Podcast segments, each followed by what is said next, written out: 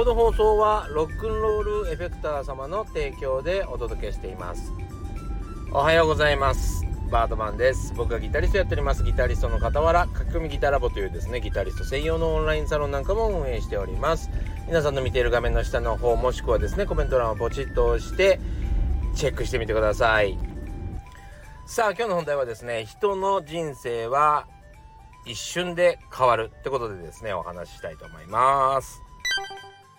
さあというわけで改めましておはようございますじゃなくてこんにちは、えー、お昼の配信になってしまいました。実は朝から撮ってたんですけども、えー、ちょっと喋りたいことが増えちゃったんでですね、えー、改めて撮り直してるんですよ、えだから頭はおはようございますと言ってますけども今こんにちはに切り替えました。今2時でございますね。ほぼ2時ぐらいですね。え実は昨日ですね久しぶりにめっちゃ運動しました。ね、あの僕いつも加圧トレーニングって言って、まあ、腕とか足を縛ってですねちょっと負荷をかけて、えー、乳酸を貯めてですね乳酸を貯める貯めるんだと思うんですけど多分、えー、それでまあ重い、えー、バーベルやダンベルを持たずとも、え、同じような効果を得られるというまあ、えトレーニングをずっと続けてるんですね。でそのトレーニングをトレーニングのそのトレーナーがですねこの間ちょっと事故ってしまうあの自分でこけちゃってね。そうそれでちょっとあの骨折とかもしたので2週間ぐらい休んでたんです。で休んでたんですけどもそんなこと言ってらんないっつってトレーニングしたい人がいるからっつってすぐ戻ってきてえー、久しぶり久しぶりっていうか前に2週間ぶりですね。2週間ぶりのトレーニングになりました。その上にですねこの間のと、ま、あの僕の親友幼なじみのですねちょっと影響もあってちょっと長くこう走ってなかったのでちょっと走ろうかなと思ってですね、え、1時間ぐらいのランニングをしました。いつもなんか30分ぐらいで終わっちゃうんだけどちょっと長めに走ろうと思って。だらだらだらだらゆっくりね長く走ろうと思ってですね、えー、や久しぶりに走りました。いやー気持ちいいですね。もうすっきりする。あもうこの世の中で一番気持ちが楽になりすっきりする運動はジョギングだと思います。はい、心が苦しい 現代についていけないとかさ仲間がひどいとかなんかそういう風にお悩みの方はですね是非ジョギングしてみてくださいマジであの自律神経バシッと整って、えー、移動距離が結構大事らしく距離を移動すると結構人っていうのはいろんなことが整理ついたり悪いものをその、えー、過去に置いてきたりできるらしいのでそういうのもあるんでしょうね多分ね。うん、なんかそれがですね非常に効果的に出るのが僕はジョギングじゃないかなと思っております。そういう意味では、えー、非常にえー、気持ちいい一日だったんですがこれからがその後が悪いのがですねそのスポーツは後が悪いのはですね僕ですね。あの飲酒をしまして。そんなに疲れているのに久しぶりに走ったくせに飲酒をしまして、えー、もう本当にねもう二度と起きないんじゃないかぐらい深く眠りました。そのせいでですねどうしても朝が遅くなってしまいまして。はい。あのーもう英会話のレッスンが今日あったんですけどもそのギリギリに起きました。いやー本当に大変ですわ。いやいやまあそんな感じでですねまああのー、遅い朝を、迎えた今日だったんですけどもあのー、その加圧トレーニングのトレーナーさんがですねもともとあのいわゆる宣伝広告系のですねえー、仕事にいらっしゃったんでいろんな知識を持ってらっしゃって面白いんですけど話してても。であのそのそして僕の親友がですね飲食チェーンに勤めてますから、えー、その話とその話あのその方とその話になって、まあ、飲食チェーン今もう右肩上がりでめちゃくちゃ売り上がってるのに、えー、実は働き手がいない人手不足でですねもうあの飲食チェーンがまあさらに儲かるということができないで困ってるらしいんですよみたいな話を。してたらですね明快な答えが出てきましてあの基本的にも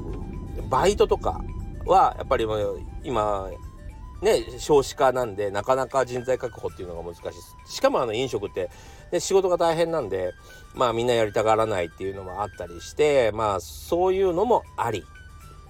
えー、またあのパートさんとかを雇うと103万の壁みたいなね、えー、所得税を払わなきゃいけないみたいなその壁もあったりするので一層もうがっちりえー、雇って、ね、もうだって物価も上がってるんだからさ、もう103万の壁とか言ったらもう全然暮らしていけなくなっちゃうじゃん。お金が増えないように増えないようにばっかりの生活になってしまうと消極的であまり良くないのでもうがっちり雇ってるんですよ。しかもあのー、ね50歳以上ぐらいの女性の人って今なんか意外と人材がたくさんいてどっかで働けないかなと思ってる人はたくさんいるし女性は本当にきめ細かきめ細やかな、えー、仕事するしあのいっそもがっつり入ってもらってもう所得税払っていいっすよっていうぐらいの状況にした方が意外といいんじゃないかなみたいなね話をしてました。いやいやそのいいなと思いました。本当に。確かにと思って。その僕の親友とですね伊勢屋っていう吉祥寺の入り口の焼肉屋さん？あ吉祥寺の入り口じゃない。吉祥寺公園の入り口の焼きあの焼き鳥屋さんにですね、えー、この間行ったらもうあの死んだ魚の目したみたいなあの外国人の若い女の子が働いててああの全く返事もしないみたいな。そういう人がねまあ確かに人件費が安いとはいええー、そういう人雇うよりかはですねそこに1人いたんですよ結構ね。あの僕僕と同世代がもうちょっと上のぐらいの人がいたんですけど、えー、その人がニコニコも飛び跳ねながら仕事しててもう非常に気持ちよかったんですね。だからなんか確かにそういう人に働いてなんか楽しくやってもらった方がいいかもねみたいな気持ちになってそれを急にちょっと思い出してね。いやまあそんと本当なんかそんな話をできるトレーナーさんでよかったなっていう方が楽しいななんて思って、えー、楽しんでおりました。いや、そしてここまではですね、実はあの朝の話で、朝収録した時に話した話だったんですけど、いや、今ね、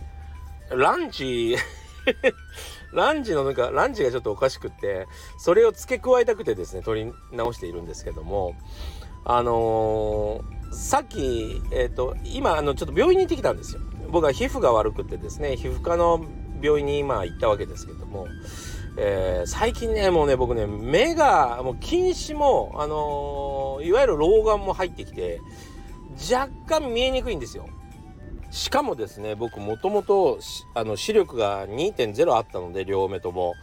あの非常にですねあの急に見えなくなった感じがしてもういつもはこうやってこのぐらいこういう感じで見えてたって思ってたものが突然ぼやけたり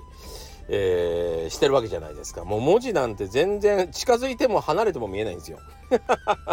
なのであのー、もうね文字を読むのがちょっとねめんどくさいんですね私。もう非常にめんどくさいんですよ。ほんと本とかだけかな。要はその一定距離を保てる、えー、文字は読むんだけどあの本とか携帯の携帯の文字もね大きくなったりちっちゃくなったりするからめんどくさいんだけどあのまあそういうのは読めるんですけどね。なんかあのメニューとか見る見るのがめちゃくちゃめんどくさいのね。なんでかっつったらほらあのタイトルだけはでかいじゃない。でなんか説明はちっちゃいじゃん。だからもうめんどくえーと、めんどくさいんですけども、あのー、さっきね薬屋さんに行ったらその処方箋出してもらって薬屋さんに行ったらなんと1時間待ちって言われちゃってなんか用意しなきゃいけないからとか言われてめんどくさいなと思いながらランチにステーキ屋さんに入ったんですね。ステーキ屋さんに入ったらあのちょっとまあお腹も空いていたのと、まあ、昨日ちょっとあの運動しすぎて疲れたのでタンパク質取ろうと思って肉こう肉って思って入っ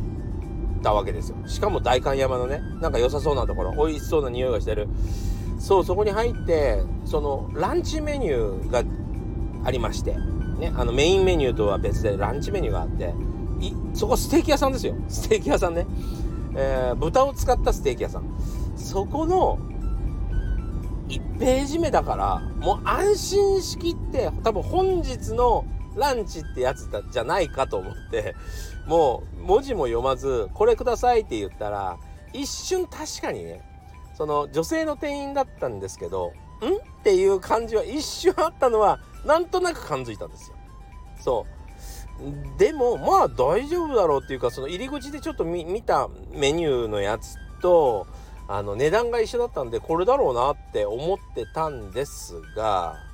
そして、えー、食前あじゃない食後のドリンクどうしますか？カフェオレくださいって言って頼んだらですねまず、えっと、サラダと、えー、サラダがかかったご飯が出てきたんですよ。ほうほうと。ちょっとヘルシー路線かなってちょっと思ったんです。そしたらさ次に出てきたやつはステーキかと思ったらカフェオレでしたね。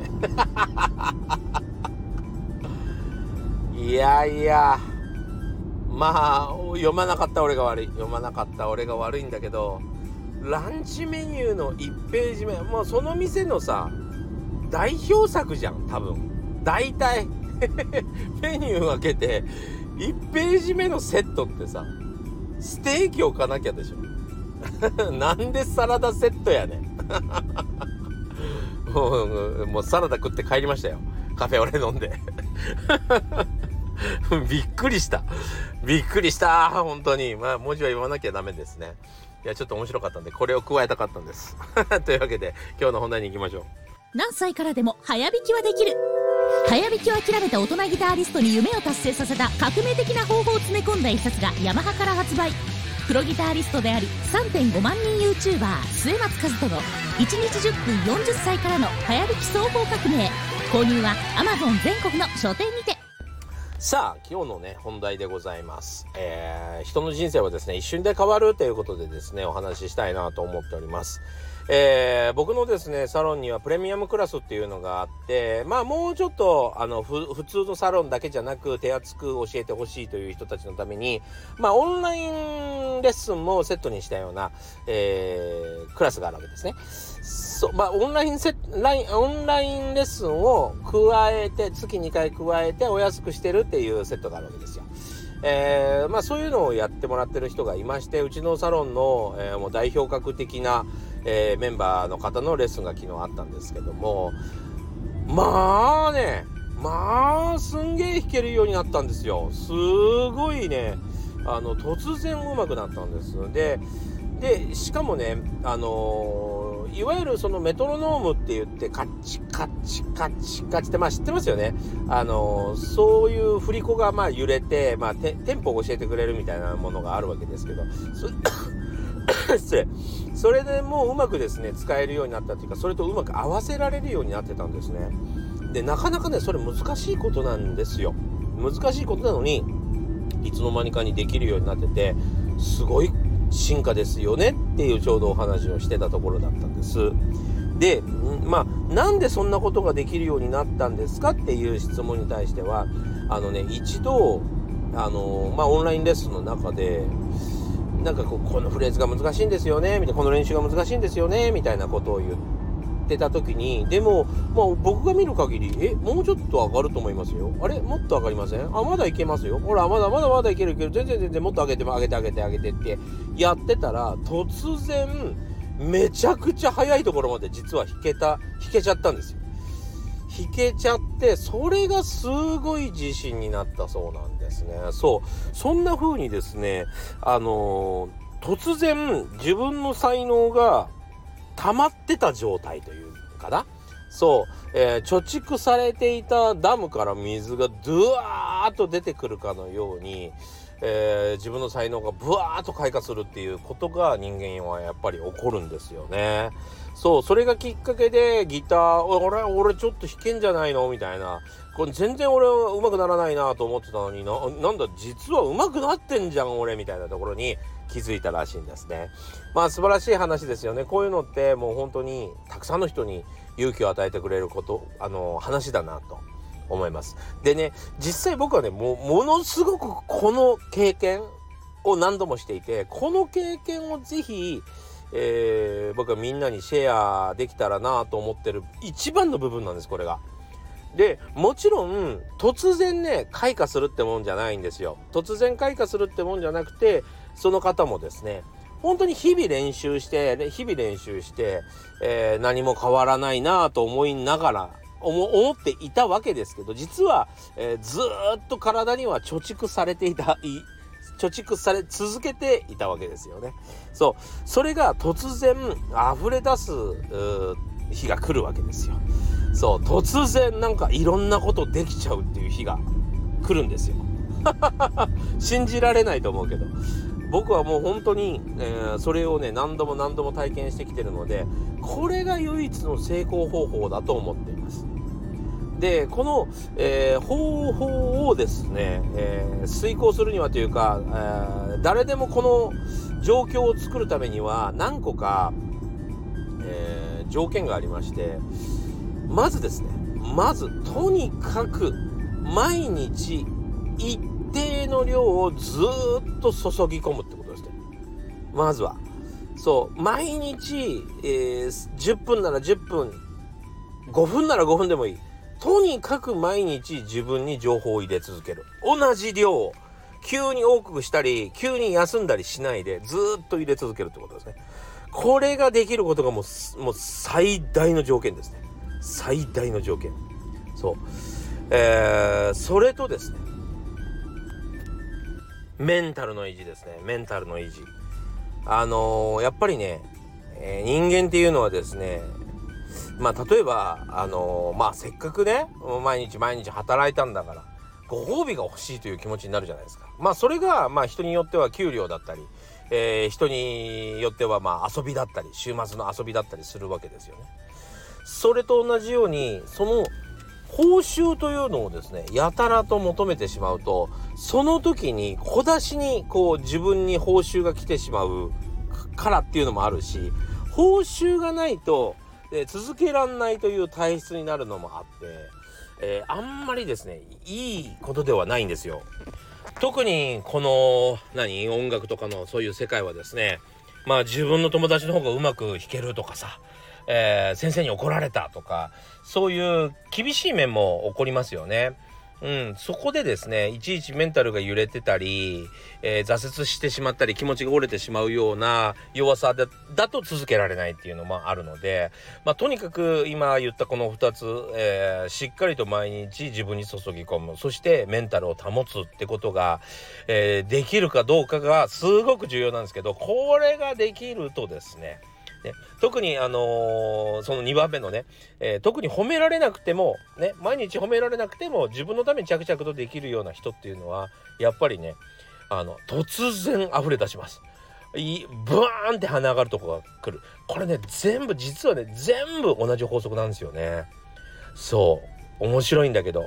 例えば YouTube がバンって伸びる時とか Instagram がバンって伸びる時同じですとにかくもうくじけず淡々と、えー、やり続ける。淡々とやり続ける。もちろんその中に工夫とかは必要ですよ。当たり前の工夫は必要です。ね、えー、でも淡々とやり続ける。やり続けるために全ての工夫をする。っていうことができれば必ずバンって跳ねる瞬間が来ます。その一瞬だからその人にとっては一瞬で上手くなった感じになります。一瞬で有名になったような気になります。一瞬でお金持ちになったような気がします。それを迎えるためにはこの2つの条件をですねいかにクリアするかですね。そうここをね是非知ってもらいたいなと思ってうん今やってるような感じでしょうかね。そうそれをですねあの手この手でいろんな話をしているというのがまあ正直なところです私の。はい、というわけでですねこの話一言っていうかこの一つの話だけでもし理解できる人がいるんであれば是非これをチャレンジしてみてもらいたいなこういうふうに考えていただきたいなと思いますね。はいというわけで今日もご視聴ありがとうございました。良い一日になりますように。それじゃあまたね